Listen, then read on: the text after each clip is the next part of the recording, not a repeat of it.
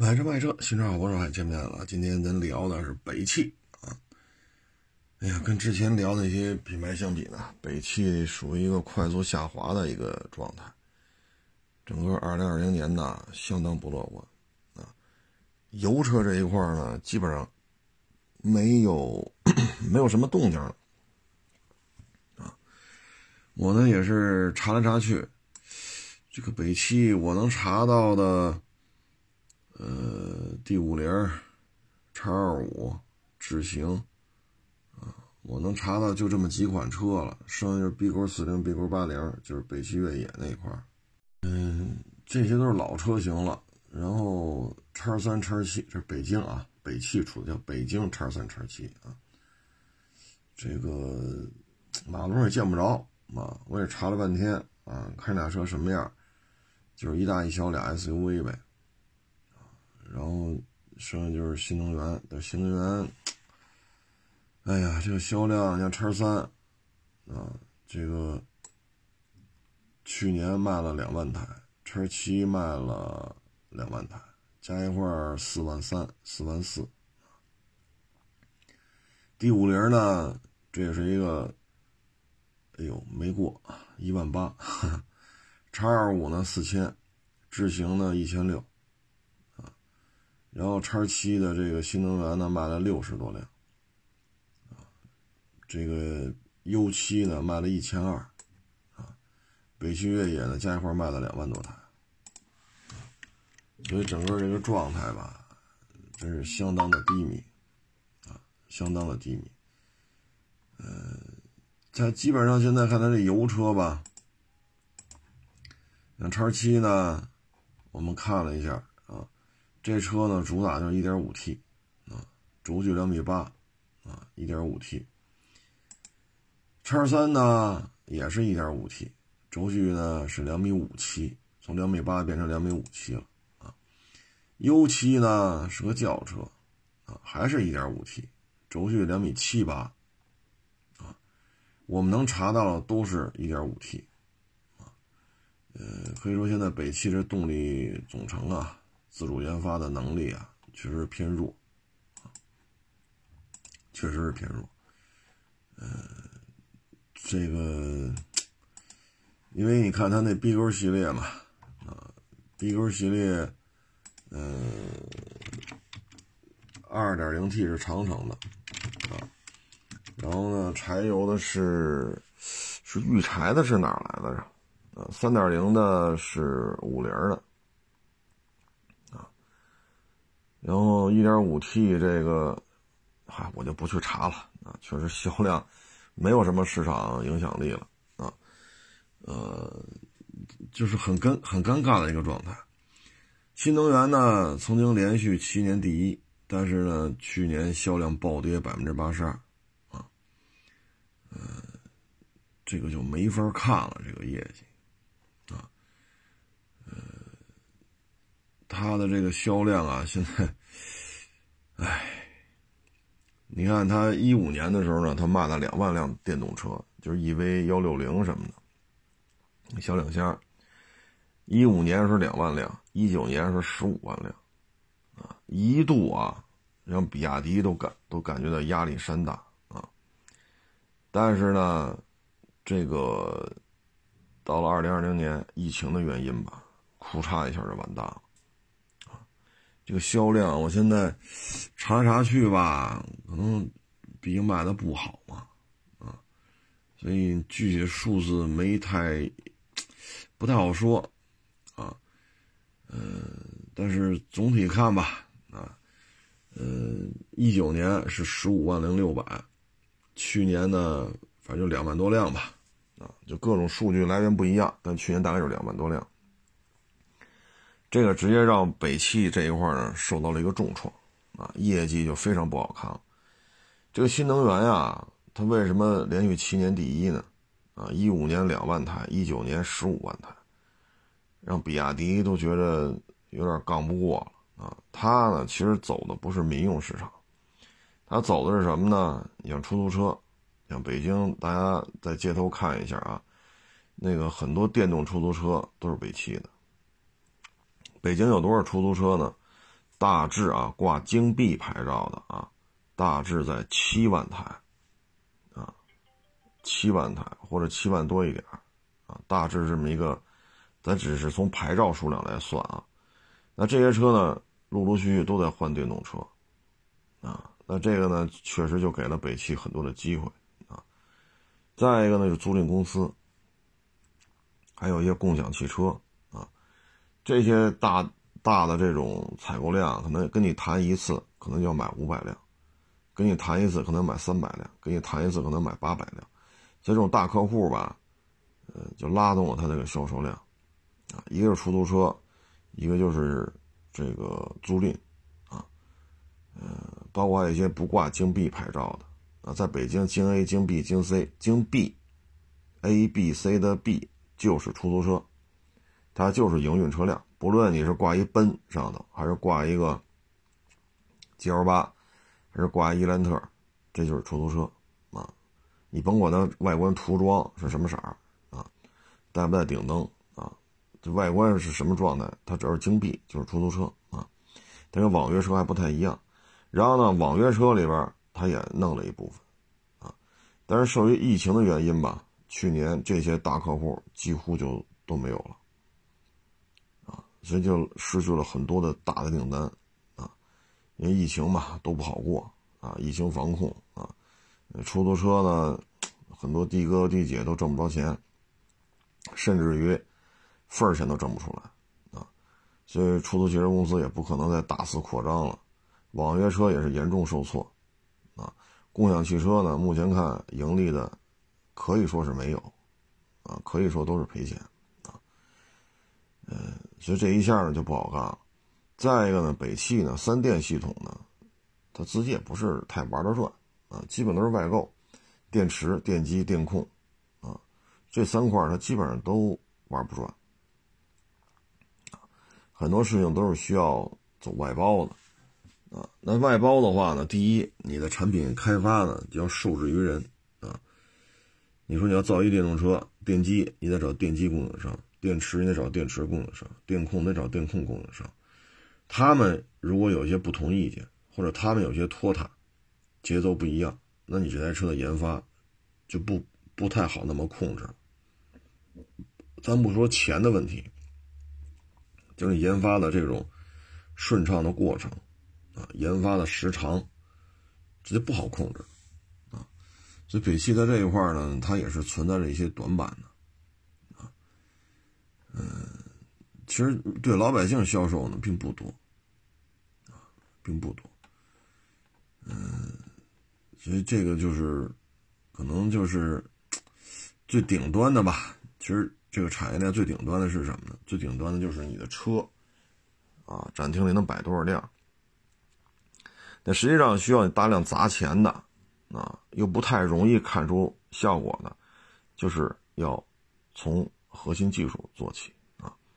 你看比亚迪、三电都是完全可控的，我想怎么生产就怎么生产。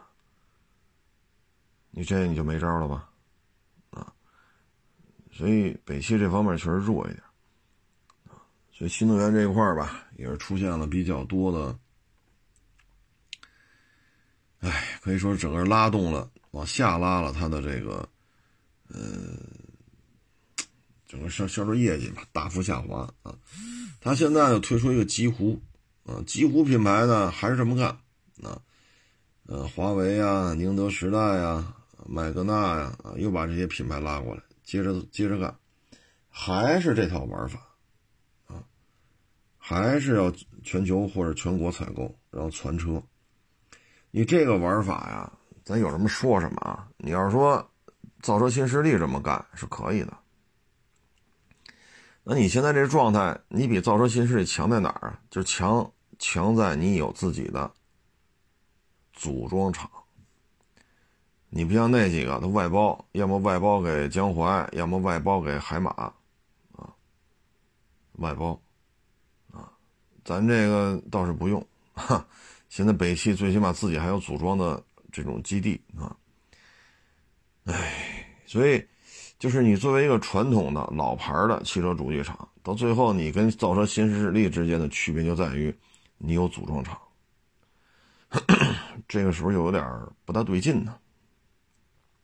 啊，嗯，所以这就是这些年来吧，通过新能源汽车也好，包括你看 B 勾四零二点零 T 的汽油机用的是长城的，柴油机用的是好像是裕柴啊，我记不太清楚了，三二零是五菱的，，B 勾四零现在上包括 B 勾八零，这个这些发动机，你看很多都是外购的，二点三 T 呢。是原来萨博的，所以你看这么多年了，啊，得十年了吧？得十年了，就是从萨博发动机装在北汽的车身上到现在，这十年了得，都打不住啊，还是没有一个成熟的 2.0T 也好，3.0T 也好，汽油也好，柴油也好，到现在也没有一个成熟的动力系统能拿出来啊。所以他就找玉柴呀、长城啊、五菱啊去买这些发动机，这就说明过去这十年，或者过去的十二年、十五年，北汽在核心技术的这种研发方面还是出现了一些问题，啊，否则的话不会是这样。那你这时候你再跟长城竞争，你就很难办了。你说你 B 勾四零，包括将来要出 B 勾六零，这些车要跟坦克三百啊。这个哈弗 H 九啊，啊，包括将来可能还有什么，什么哈弗呃，什么坦克六百啊，哈弗 H 九也要换代，你要跟你的 B 勾四零六零八零，你要跟他去竞争，你怎么竞争？消费者一看，哎，这车挺好看的，哎，一打开机盖子，哟，这北汽的车是长城发动机，那我还不如直接看长城呢。你说你这事儿怎么办？这好比 A 八和宝马七掐下来了，啊，你 A 八造不出发动机来，A 八装的都是宝马七的发动机，然后你 A 八要跟宝马七叫板，你怎么叫这个板？对吗？所以这这个这只能说往前十年、十五年，这是出现了一些问题，嗯，没有什么，唉。没有什么好的方法啊！现在看呢，北汽昌河也不太灵光啊。它没有昌河铃木之前，就是昌河小面的，说市场占有率多高多高，北汽昌河也没戏了啊。现在也是半死不拉活。北汽福田还行啊，北汽福田的这种大车啊，做的还是挺好。北汽福田的失败呢，就是在于宝沃，要是没有宝沃。那北汽福田的发展应该说还是，嗯，对于北汽内部来讲，北汽福田就属于教科书式的这种发展了啊，很顺，很稳健啊。然后北京越野呢，就像刚才说的，四零、六零、八零啊，您这发动机，萨博的、裕柴的、北呃长长城的、五菱的啊，唉。那有位网友说，B 勾九零不是对，B 勾九零发动机不是这几家，但 B 勾九零这车是谁的？您您不会搞不清楚吧？连这个再造车身都是人德国人给干的，连这车都是德国人给生产的。你说这车是北汽自主品牌？你说怎么聊这事儿？这你的意思就是梅赛德斯、戴姆勒给代工呗？这也算自主品牌，反正这标肯定不是奔驰标啊。但这事儿说出来，咱非说这是自主品牌，咱是不是有点尴尬呀？这啊。然后你说这个新能源也不咋地啊。你说北京标的这个叉三、叉七加一块卖四万出头啊，而且两米八的和两米，这两米多少来着？我这脑子也不好使了，查查啊。啊，别说错了。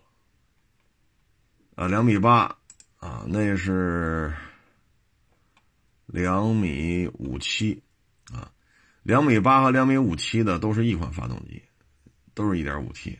您说这事儿是不是有点儿？剩下就是极狐，但是极狐销量都可以忽略不计了，啊，所以北汽呢，可以说在二零二零年吧，应该说是进入了一个比较困顿的一个状态。整个大北汽旗下的买卖比较好的呀，就是北京奔驰，啊，这就是一摇钱树，啊，每年几十个亿的利润，啊，这这个挣钱速度，其实你在华晨宝马、一汽奥迪啊，你在这些企业上都能看到啊。其实中方的角色呢，就是出人出地啊，跑手续，相关的事物的这种沟通疏通啊，干活啊，说这个项目怎么怎么着，还得是德国人来。你包括这个丰田，啊，包括这本田，不都是这样吗？你这里边，你说你能学到什么呢？你说当年那猛派克，照着人家，是吧？照着人家来，可是猛派克是猛派克，V 系列是 V 系列，这开起来都不用开，站那儿看，你这钣金呐，哎呀，你拉开门再看，哎呀，这个感觉呀！真是，就是一金杯的范儿啊，就是你也没学到什么太有实质性提升的东西。这这个跟吉利和沃尔沃那种不一样，吉利这三四年突飞猛猛进呀，底盘的这种质感、高速行驶的稳定性、高速噪音控制，这绝对 perfect 啊。这谁要手里有 有幺六幺，你给拿出来，你你开开，啊，你得开开现在这个吉利的车，这简直就不是一个企业出的了，这车都。但你说北汽这学到什么了？啊，你说 B 勾八零学了一壳，B 勾九零让人代工，你说你学到啥了？所以这个，唉。北汽，反正现在春节前吧，也有在北汽干的小兄弟过来聊天的啊，就是说这北汽新能源这个裁员的问题啊，呃，这确实不太乐观啊，不太乐观，没有办法，销量掉的太厉害了，一九年卖十五，去年卖两万多点啊，这个销量下降了，这个。比例啊，就没法说了这事儿，啊，所以就开始裁员了。至于北京现代呢，这个裁员也不是今天的事儿，啊，好几年前就就开始往下裁了。主要就是说呢，销量一直在下滑，这几年来一直在下滑，啊，因为我原来招的评估师里边呢，有北汽出来的，有北线出来的，所以对于北汽也好，北线也好。包括我还有小兄弟在这北汽做研发，所以不论是生产端、设计端，啊，以我了解的状态，确实啊，能走到今天也是水到渠成，啊，唉，我我有时候感觉也确实比较无奈吧，啊，那很多网友可能觉得那不是二幺二吗？为什么把二幺二整明白了？北汽啊。大北汽旗下是没有北汽，就是没有这个二幺二这个这个分支的，他们已经是分开了，这不是一个公司了，啊，不是一个公司了。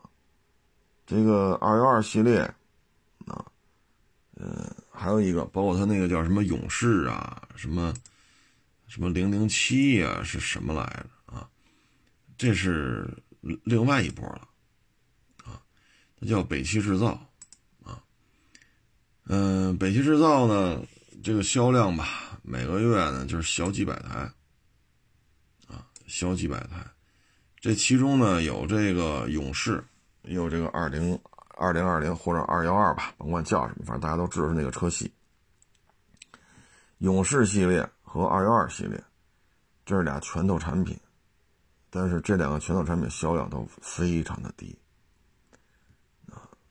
加一块儿，一个月能卖个小几百台，也就这样。二月二呢，换了二点四 T 啊，换了之后吧，价格就上来了，十万往上了，啊，那十万往上，这对销售来讲就有点接受不了了，啊，嗯，他要过去说五六万，嗨，买玩儿呗，你现在弄了十万往上了，很多消费者不买账了，所以二月二换了二点四 T 之后。整个这状态不太乐观。嗯，依照现在北汽制造啊，就这个小的分支来讲呢，嗯，我个人觉得啊，就是能活下来就不容易了，啊，你也不能指着他怎么怎么着了，所以有时候你说你骂他一顿吧，他就这么点人，他就这么点钱儿，他还能出一个二点四 T，这已经是，哎呀。实属不易了啊，嗯，然后这车呢变化还挺大的啊，不光是动力的问题啊，方方面面变化还真是挺大的，嗯，包括这个轴距啊，呃，包括这个底盘的一些其他的部分也都做了一些改变啊，这对北汽制造来讲呢，这已经是很难很难了，所以你说骂大街吧。也不太合适，啊，车的质量呢，确实也不怎么样，啊，嗯，但是他就活到了今天，啊，你北汽呢，对于这个分支呢，根本就要留着，就当时就不会分，啊，就是看不上就分开了。对于北汽集团来讲呢，二幺二这个品牌是最值钱的，嗯，但是二幺二现在归人家了。这边呢，重新打造 B 勾四零、B 勾六零、B 勾八零啊，嗯，这个这有点像谁啊？就像帕拉丁和纳瓦拉。你郑州日产自己的帕拉丁这个品牌，在国内知名度很高，还跑过巴黎达喀尔，然后你自己又不用，重新起了个名字叫途达啊。途达和这个帕拉丁，你非这么弄，你说咱也整不明白啊。这个北汽就是明明二幺二是自己的看家菜，啊，就非得给它扔了，啊，自己重新打造四零系列、六零系列、八零系列啊。而且呢，原来出这个 B 勾二零，现在的产业政策呢，双数都是带大梁的，奇数是承载车身。为了这个产品规划梳理呢，又把 B 勾二零停了，改成 B 勾三零。就是自己家的产品啊，应该怎么怎么排序，应该怎么起名，自己也没搞清楚，啊，那就折腾呗，啊，你折腾来折腾去，弄的，就是你当你说啊，双数 B 勾系列双数都是带大梁的时候，很多人就老抓着 B 勾二零不撒嘴，啊，就非得拿这事儿说。北汽呢就怕人说，又提前把 B 勾二零给停产了，再花一笔钱弄一 B 勾三零。就这个管理的混乱也确实也是没谁了，啊，确实也是没谁了。这就好比奥迪似的，一会儿出奥迪 Q 三，哎呀，Q 三当轿车吧，哎，不对啊，不行，那不行，那改回来吧，Q 三的改成 SUV，Q 三改成 A 三，奥迪你说这么干过吗？奥迪最起码最近这二十年没这么瞎起名过，对吧？你这你。那这就是这确实也，你说宝马有这么干的吗？三五七就是轿车呀，叉系列就是 SUV。那宝马不能说，哎呀，不行，我造一个轿车吧。那会儿宝马五系，我再出一叉五，它也当轿车。后来觉得不对劲，算了，叉五和五系合并吧，SUV 叫叉五。宝马也没这么折腾过，北汽就这么折腾。所以这个方方面面都能看出来，这个企业呀，现在。自主这一块的盈利点呢，就是北汽福田。老外这边呢，北京现在已经指不上了，它不散不撤就不错了啊。所以老外这边就指着北奔了啊。等于整个北汽来讲，北汽福田效益还是可以的，北奔是相当不错，其他的就是一锅粥了。这个究竟什么原因的呢？这也不是我能在这儿说的啊。我在这儿说，可能这节目也保不住了，反正大概这么一情况吧，就跟各位做一个分享。至于二零二一呢，我们就得看极狐系列能不能拉起来。但是目前，哎呀，造车新势力呢咄咄逼人，比亚迪这样的呢，你也根本就弄不过人家。那边呢还有一个叫特斯拉的，啊，所以留给北汽极狐的时间和市场空间。都已经很小很小了，所以任重而道远。但你说倒吗？它倒不了。为什么呢？北奔每年几十个亿的利润，有这几十个利润往这一摆，很多事儿都好办了。因为你不就看最上面那数吗？最上面那数没问题，底下这都不叫事儿啊！我也只能说到这儿了，大家自行体会了。车的事儿呢，咱就先说到这儿。北汽的这个就先说到这儿了啊。呃，昨天呢看了一通告，哟，看完了把我吓一跳。是什么事儿呢？是咱们足球一个名宿啊，池尚斌啊，这老前辈呢去世了啊，就前两天。看完了之后吧，真把我吓一跳。哎呀，我说这大连万达那会儿不就池尚斌吗？啊，他踢球的时候，什么那是叫亚洲什么杯来着？亚冠还是什么来着？还亚洲杯呀？啊，池尚斌也踢过好几回，啊，那冠军也拿过，在大连万达的时候多少个礼拜不败，人家这成绩也相当好，啊，他取得的成绩比这恒大的成绩不差，就跟前几年的恒大似的，当年池尚斌带着大连，包括代表辽足踢球，执掌大连万达这个球队，他取得成绩不比恒大现在的成绩差。啊嗯，然后从哪件事之后就见不着这个迟老前辈的消息呢？就是去南方一个球队，啊，也是队里的大牌球员，啊，跟他发生了冲突，最后逼着这教练走人，啊，最后池尚斌就不干了，就回老家了，就回东北了，啊，从那以后基本上就没有这个迟老前辈的一些报道了，这裤衩。出这么一消息，真是啊，嗯，七十多岁了，也算是为了中国足球吧，不论是踢球也好，当教练也好，也是奋斗了一辈子，嗯，所以你看嘛，这都是财富啊，经验已经是极大丰富，不论是代表辽宁队去踢亚冠，还是当年辽宁队在国内踢联赛，那成绩都是杠杠的。自己执教呢，也是取得了非常辉煌的业绩，啊，其实这些都是中国足球发展的财富啊，嗯，你看徐根宝徐老前辈，也差不多这岁数，你说徐老前辈缺钱吗？你说这么大岁数还在那足球场上跑来跑去的呢，七十多了，还跟一帮十一二、十二岁的小孩跟那吵吵呢。我看完之后特感动，啊，七十多岁他就应该退休了。你说徐老前辈缺钱吗？哼，钱也不缺，名儿也不缺，房子也不缺，你踏踏实实颐养千年就完了，还这么投入，啊，跟这帮小孩儿较劲。你为什么无球跑动不往那边再跑几米？你这个球为什么不传到位？你发界外球的时候，你们几个为什么不跑位？你这跑前往往前跑几步？甩开对方防守，你发界外球要怎么怎么？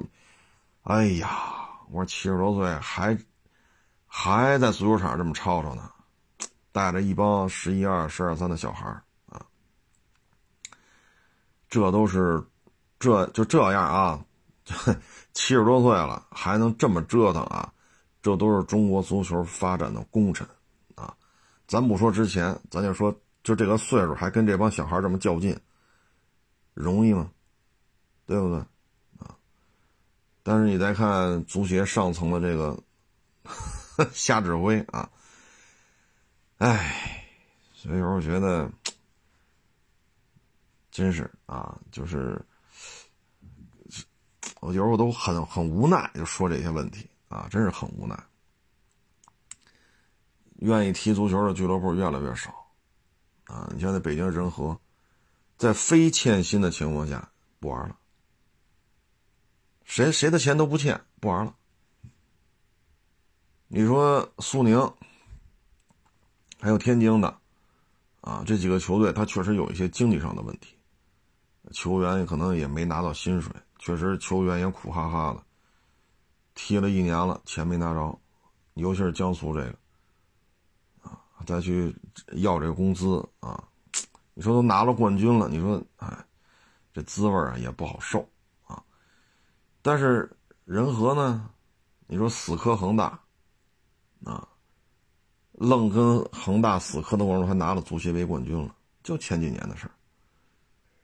这确实有两把刷子，啊，这仁和绝对是恒大的克星啊，也不欠任何人钱，不玩了，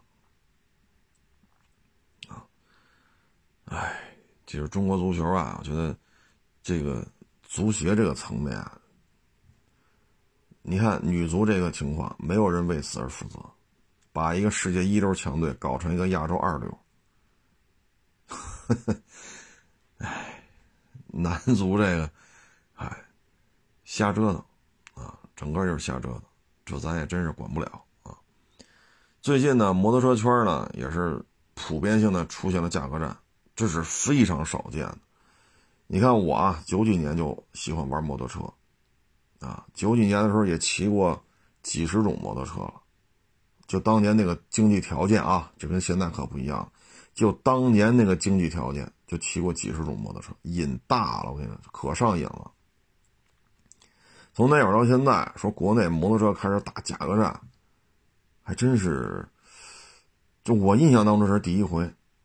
导火索是谁呢？本田啊，这个 CM 三百啊，呃，然后呢，现在又出了消息，就是 CB 四百叉。就是它那个 ADV 嘛，就是四百毫升水冷双缸一个小 ADV 啊，呃，中等吧，中等体型。它呃跟飞双什么比，这车还是小了一点啊。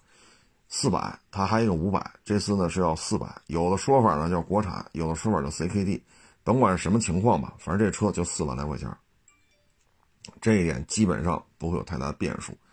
至于说四万二还是四万八。是四万零一块还是四万九千九百九十九？反正咱就等吧。反正基本上四万来块钱的东西啊，这个呢，综合各方面消息吧，差不多了。这两台车呢往这一摆，直接导致了国内摩托车的价格体系的崩盘啊。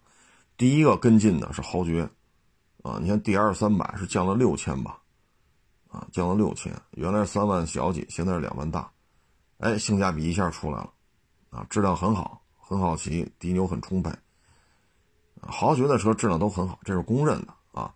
一四年、一三年的豪爵，那叫力威二五零嘛，G W 二五零，如果正常使用、正常保养了，跑个十万公里、八万公里，没毛病，一点毛病没有。只要正常使用、正常保养，啊，质量非常好。质量这么好的一个品牌，面对本田也没招了，全线降价。G W 二五零都降到两万出头了，是两万一，是两万二来着。二五零双缸的，然后倍耐力跟进，大幅度降价。然后春风，尤其那二五零是叫什么来着？S R 二五零还是叫什么？抱歉啊，这这品牌没记住。就春风那个小赛车，二五零小跑车啊，它倒没降价，但是呢，出了一个新的版本。大幅度提升配置，价格不变，相当于也是降了几千块钱。所以你看啊，这个豪爵啊、钱江倍耐力啊、春风都开始进入这场价格战。这就说明什么呢？当本田啊，可能在其他市场都受挫嘛啊，疫情防控啊，经济的这个是吧不景气，所以这么多年了啊，本田在国内不投放。什么大车？幺九零、五羊本田和那个新大洲，这幺九零这就算大排量了。现在库叉、CM 三百，呃，佛沙三五零，啊，呃，还有那个那那个是什么？忘了。还有就是这个 CB 四百叉啊，稀里哗啦就开始走这个排量就上来了，中等排量。这么多年了，本田在国内的合作伙伴只到幺九零，啊，所以意识到这儿呢有钱，这儿呢市场大，这儿呢认可摩托车，呼啦啦呼啦啦，突然一下就开始放量了，啊，这可能跟他二零二零年吧，在其他地区摩托车销售确实存在一些困难是有关系的。那这种情况下呢，国内头部企业也开始跟风，他们开始跟风之后，对于其他的二线品牌、三线品牌就是毁灭性的。你说豪爵 GW 二五零是两万一，是两万二的，我我没记清楚啊。降完价之后就是这个价钱。他要卖两万一二，对于其他的二五零的车型来讲，如果纯粹就是一个交通工具的，啊或者摩旅来讲，这台车已经很很合适了。啊，所以这个对于今年的摩托车。国内的摩托车生产的这些主机厂来讲，今年会比去年难得多。然后你看春风这样的，它是两条腿走路，这边呢自己出一堆春风的车，那边呢又开始生产这个。你看这七九零，七九零进口的十二十二万多，现在国产是八万九千八，一下子降了三万啊，三万还出头。你说这车有杀伤力吗？有。他就卖这个价钱，但是对于春风来讲无所谓啊，咱是合着干呢。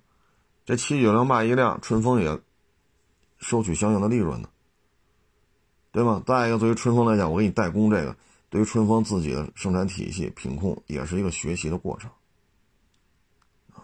接下来春风要出八百 ADV 嘛，就是照这发动机来的。这要卖到八万九千多，春风就纯纯粹都是春风的品牌的话。不挂人洋品牌的话，那它价格还得往下降所以这种对于春风来讲无所谓，但是对于一些二线品牌来讲，今年就是毁灭性的。这真是毁灭性的。你看两万出头是 D 呃 GW 二五零，两万六吧，好像是。两万六啊，是 DR 三百。啊，也就是两万来块钱这个价位里边，G。那个二五零水冷双缸的豪爵，它有一大堆车，有跑车，有 ADV，有这跨跨这个跨这怎么说呢？跨骑式的街车 GW 二五零，然后弄一个 DR 三百，在两万多这个价位区间，他弄出这么多车了，他还出了 DR 二五零，啊，这边一 DR 三百，啊，所以这就是内卷化，这就是内卷化。这种内卷化呢，对于小的主机厂来讲很难混了。咱们说了这么多期，二零二一怎么玩？其实大家也能鲜明的一个感受就是，强者恒强，弱者越弱。啊，汽车下行这个舞台越来越小，站在正中间的，他所得到关注度反而会增加，而边缘的企业就很难混了。你看这几年啊，这两三年，一八年到现在一直是下行，汽车下行，你看。海马，你看东南，你看那个叫什么来着？观致啊，你看众泰啊，呃，这些就稀里哗啦的全完了包括斯巴鲁、雷诺、标致、雪铁龙，都边缘化了。所以就是汽车下行的时候，横者横强，啊，强者恒强，弱者恒弱。所以现在你看合资品牌里，咱不说 A B B 这个阶阶这个段位的啊，丰田、本田、大众，大众确实销量也有下滑，但是盘子大，啊，人家不会出现大规模裁员的问题，不像是北汽新能源啊。东风日产呢就是维持，啊，确实后续产品开发这多多少少是慢了，受大东家的那个影响啊，其他的都不行。啊要么就往上，往上就是 A B B，啊，你至于说沃尔沃、卡迪啊，只能是跟着玩呗，跟着混呗，啊，你包括别克，现在换代也是很很很大的一个问题。英朗你换不换代？换代谁给你换？你指着韩国大宇指不上了，你指欧宝指不上了，现在只能靠三亚。G L 八换不换代？昂科威换不换代？君威、君越换不换代？再加上这英朗，啊，这都是这都是问题，所以这就是强者恒强，弱者恒弱，这个差距越拉越大。摩托车也是这样，摩托车也是这样，倍耐力全线降价，豪爵全线降价，春风加配置不降价，然后春风这边又拉着人家合资合资，算算是合资企业生产那个七九零，降了三万多。下半年他再借借着这个发动机再出春风八百 ADV，那价格只会更低。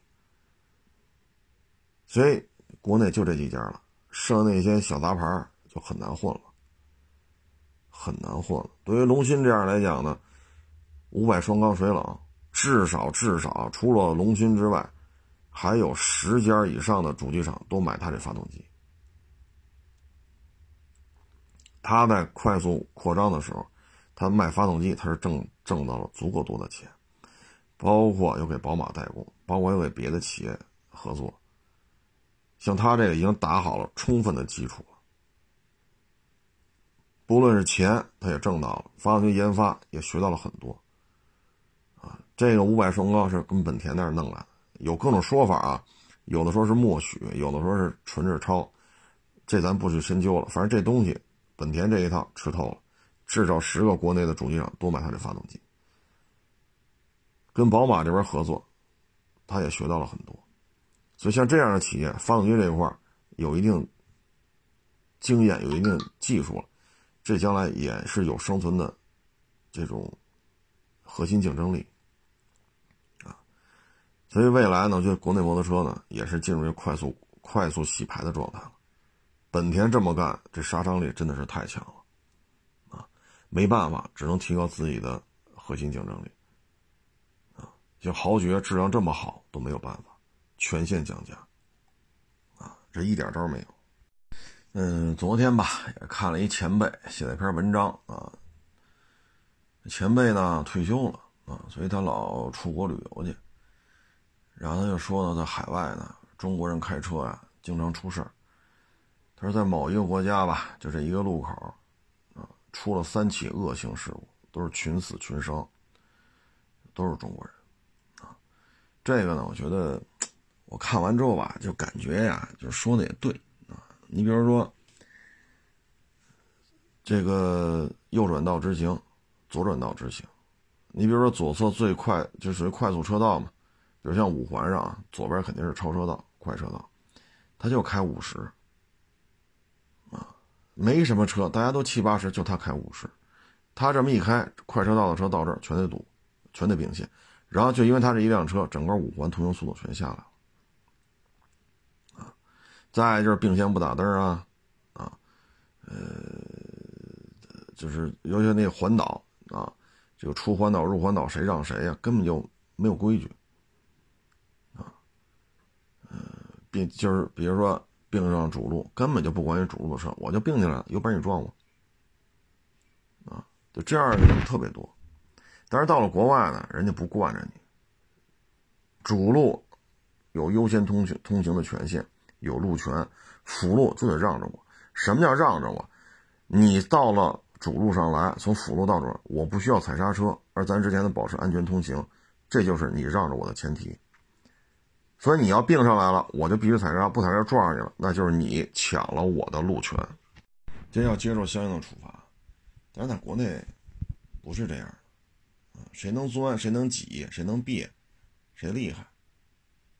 就这两年说半天了，礼让行人，礼让斑马线，这好一点啊。包括交警在处理这交通事故的时候，说这没有信号灯，人走到人行横道过马路，人和车发生交通事故，这行人只要在了人行横道上，行了，你这责任跑不了。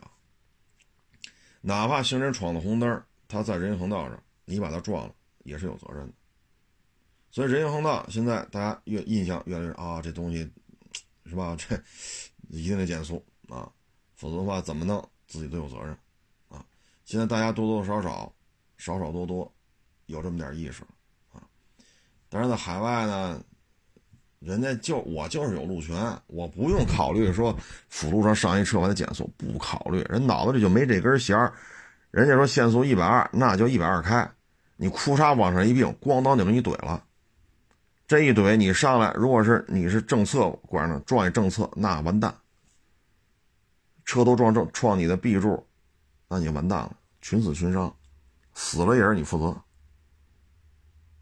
所以他就说那个国家的那个那个地区的那个路口，过去这几年出了三起恶性事故，全是中国人开车导致的，群死群伤，啊，早些年呢还有驾校倒查机制，但是现在呢也看不出来这这事儿是否在执行。什么叫驾校驾驾校倒查机制？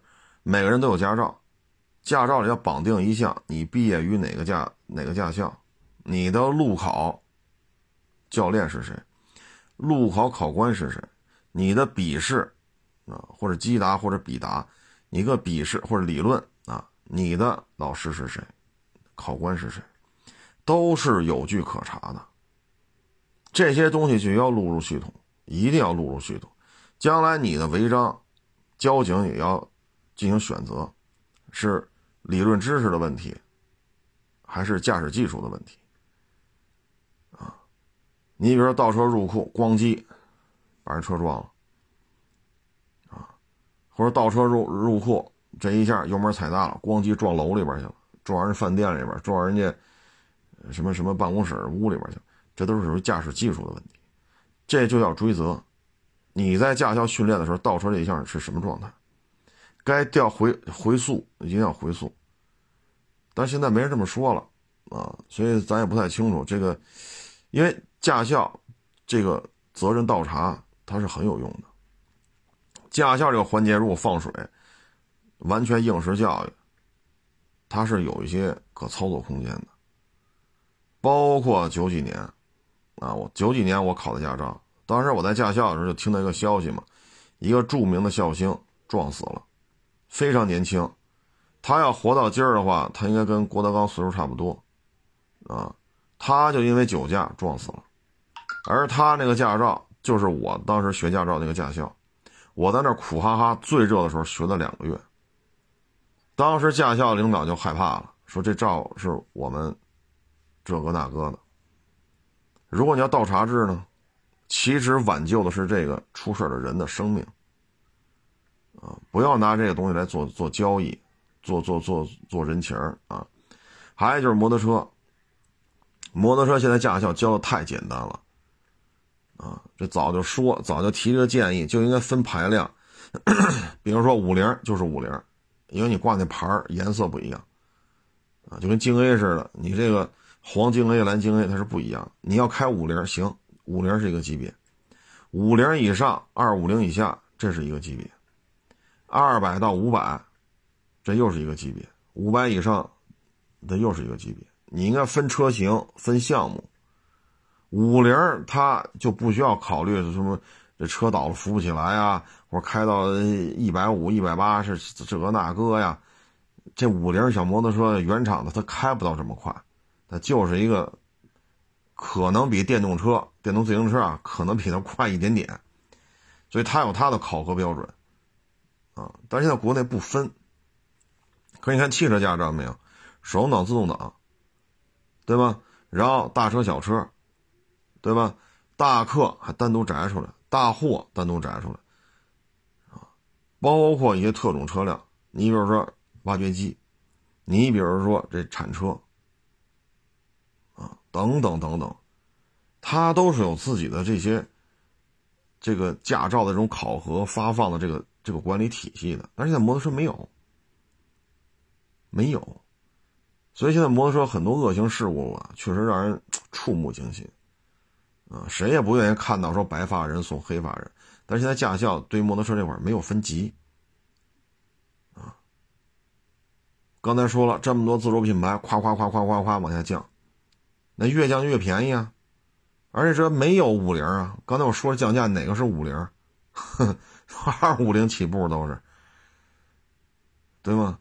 所以在这里边驾校还是应该做分级的，啊，五零是一个级别，五零以上到二五零，二五零以上到五百，五百以上，或者五百到工升级，工升级再往上，它应该分这么几档，训练的东西也不一样。你想啊，你骑大金翼绕桩去，你骑小五菱踏板去绕桩去，这能一样吗？五菱小踏板能有多沉？大金翼有多沉？轴距也不一样，宽长也不一样，重量就差的更多了。然后这俩车你去绕桩，它能一样吗？这完全不是一个一个量级的东西，它应该是分开的啊。再就是驾校的倒查啊，哪个驾校出的人，他出事的概率比例高，那对这驾校就要进行一些惩罚啊。但是好像现在没听说啊，有这提议，但是没听说执行啊。嗯但是仅供参考吧，咱归里归期，咱也不是说整谁弄谁，归里归期还是少出事啊。事故车的事故科的民警天天没事干，那才是好事儿。他们天天没事干，就意味着没有人死亡，没有人残废，没有家破人亡的事儿。最起码交通事故这一块儿他就没有了。全中国事故科的民警都天天待着没事干，那才是好事儿。您说是不是？但是现在事故科民警是忒忙了，白天忙晚上忙。哎，各种交通事故，你要觉得没事儿啊，我天天开车上下班没事儿。您要觉得没事儿，就北京城六区啊，随便找个交通队事故科，您跟这待一天，您看看去，什么叫没事儿？那是你在外边看，你正好看到的都是没事儿，事故科那天天忙着呢。啊，这些民警也不愿意天天处理这个白发人送黑发人，哎呀，人怎么就没了呀？在事故科这儿，哎呦，你说你这弄的谁心情也不好，是不是？这老头老太太哭的真是撕心裂肺的，恨不得哭哭哭的人都哭没了都。你说哪个哪个民警？咱别说民警了，就是您这办公场地天天来这个，你说你你愿意听这个吗？是，也跟你没关系，也不是你撞的，撞的也不是你，你就是负责来解决这问题。这心情都不好，啊，心情都不好，所以还是希望这个交通安全吧，啊，更稳妥一些，嗯，要不然，这个尤其是摩托车，啊，尤其是摩托车，呃，希望驾校能够分级啊，嗯，不同排量的车、不同体型的车最好是分开，因为汽车驾照现在已经弄得非常规范啊。仅供参考啊！这个这不是收了个坦途吗？哎呀，这个坦途啊，我想想啊，是周日晚上啊，一网友加我微信，就跟我聊啊，这个聊聊聊，我呢还挺我还挺那什么，我还给他说呢，我说这车啊，你要去你们这儿呢，因为离北京很近，但是你们那儿呢是。跟北京一样，都得是国六 B。我说这车啊，是一五年的坦途，外迁，虽然咱就几百公里吧，但是你 去不了。你可以上北京牌啊，然后你挂着北京牌在你当地开就行。我还挺热心跟他说这说那个，说非要给我打电话，非要聊这车。我说行，那我给您打吧，是吧？人家说这话，咱就给人打，别等人家给咱打。打完之后跟我聊什么呢？你这猛禽怎么怎么着？你这猛，我说大兄弟，我说您是您是不是跟很多家车行询价呢？因为微信聊的时候，这车就问的就哪儿都不挨哪儿，还问这车是国企。我说，我当时觉得我说是我那拍小视频嘛，发朋友圈口播我说了这车是国五的，视频字幕了也加了北京国五外星国四。发朋友圈也底下写了文字介绍，北京国五外星国四，还问你说国企，我当时觉得这人啊就有点不靠谱。电话接通了之后，还跟我聊呢，你这猛禽多少钱？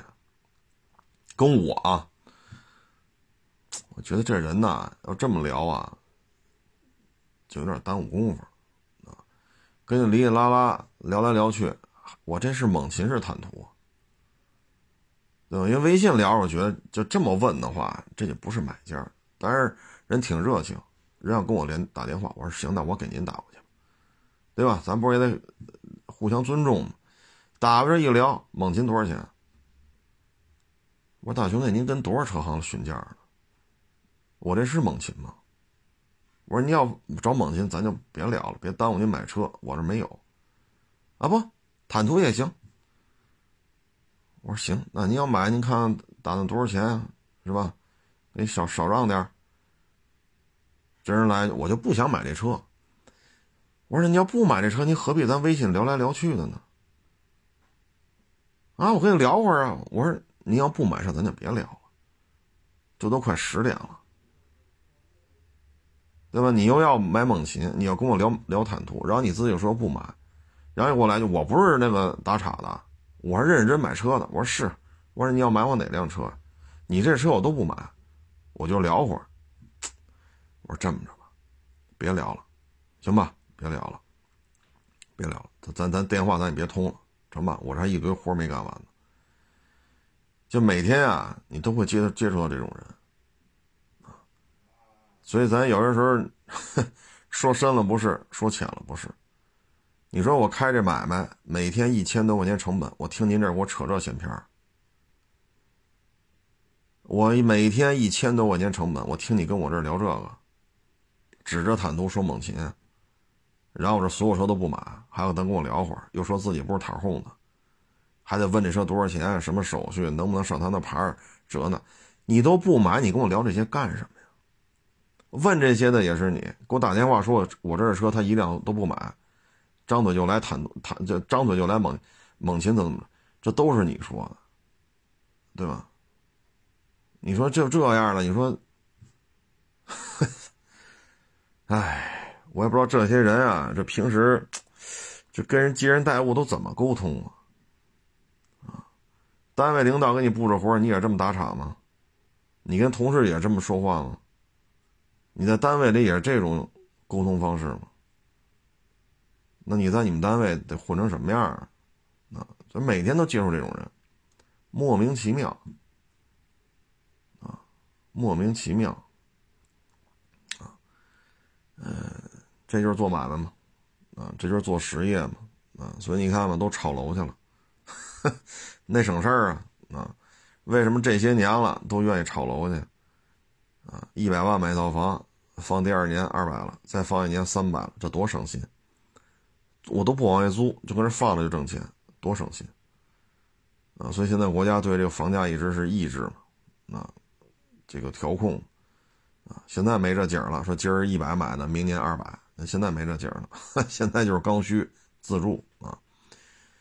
哎，所以就是为什么做实业难，就在于此啊！包括前日子说那个云南是哪儿啊？一个女的骂那个游客啊，我觉得。骂不见得都是错，当然骂人肯定不对啊，但这事儿是有前因后果的。你人家卖鼓的，手敲那种鼓乐器，你把人店里所有的鼓都敲一遍，所有的鼓都问一遍价，然后你不买，你说人家能不生气吗？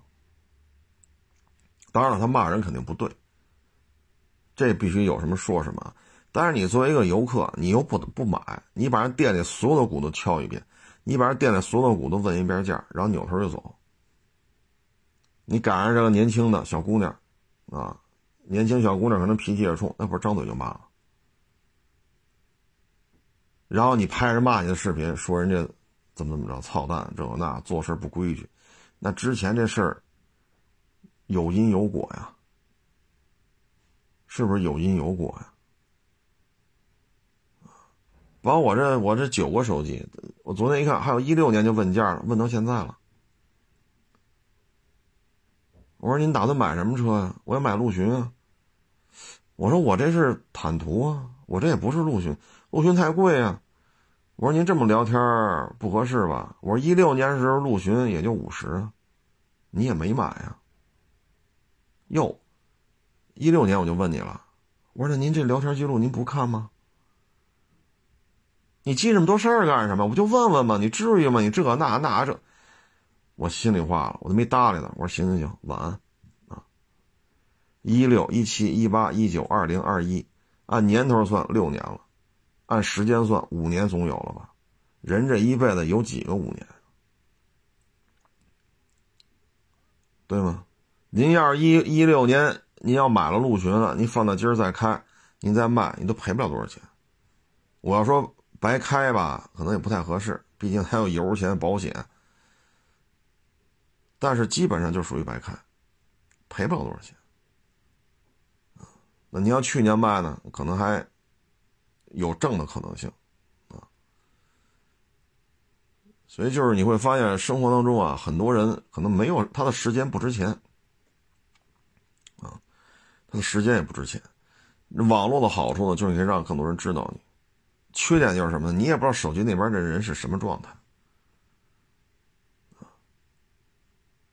所以这就是做实业嘛，劳神就在这儿，啊，劳神就在这儿，啊，包括前两天也是，那个我看就是去年嘛，跑人咖啡店里喝那个白开水去，不消费，占人桌子，人老板娘就开骂了，说我一个月七八万的成本，你在这一分钱不消费就在这坐着，合适吗？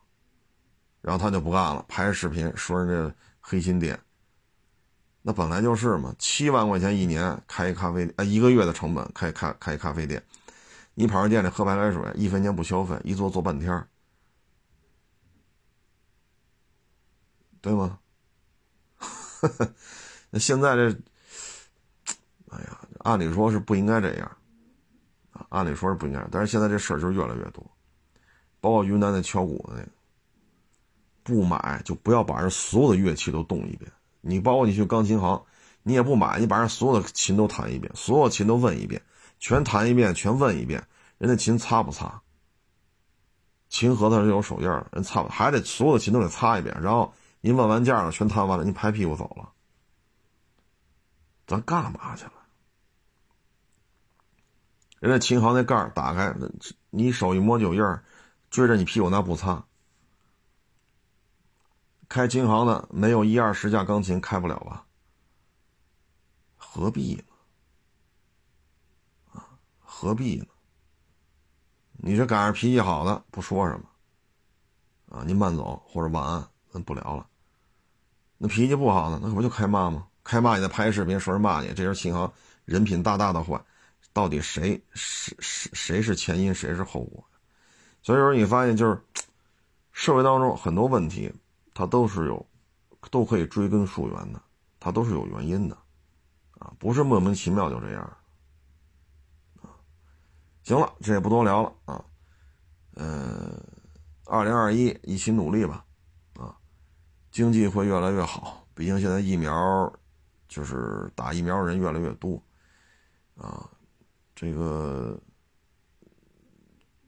困难是多，啊。但是办法总比困难多啊，所以大家一起加油吧！啊，新的一年呢，也希望我们呃都能够健健康康的啊，希望咱们国家呢也能够风调雨顺啊，呃，上下一条心嘛啊，一起使劲儿啊，呃，困难终将会过去。得了，谢谢大家支持，谢谢大家捧场啊！欢迎关注我新浪微博“海阔试车手”微信账号“海阔试车”。